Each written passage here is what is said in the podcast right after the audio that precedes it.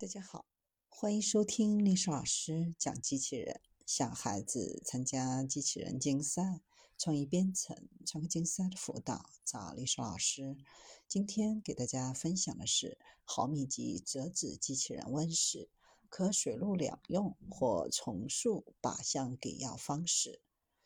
有一个毫米级的折纸机器人，可以利用磁铁和折纸折叠的方式进行多方向的旋转移动。可以水陆两用，能够在多种环境当中移动执行任务，包括受控的液体药物递送和定向的固体货物运输。这种无限毫米级折纸机器人有望执行各种任务，具有生物医学的应用潜能。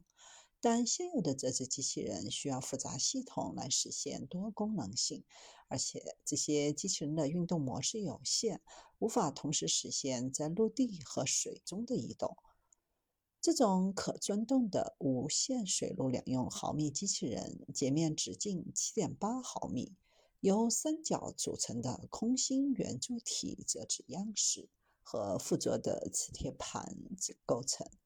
利用折纸的折叠展开能力来进行滚动、翻转和旋转，还能够将其进行泵送、递送液体药物。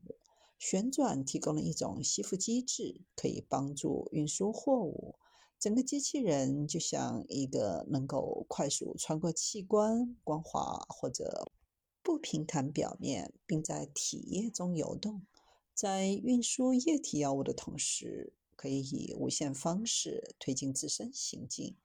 这种机器人的特点在于超越了绝大多数的折纸机器人的设计，仅利用折纸的可折叠性来控制机器人的变形和移动。未来会继续在各种新颖的智能材料和结构组合当中来进行设计，形成新的生物医学设备。还准备缩小机器人的规模，进一步展开微尺度的研究，最终作为一种微创的装置，能够服务于医疗诊断和治疗。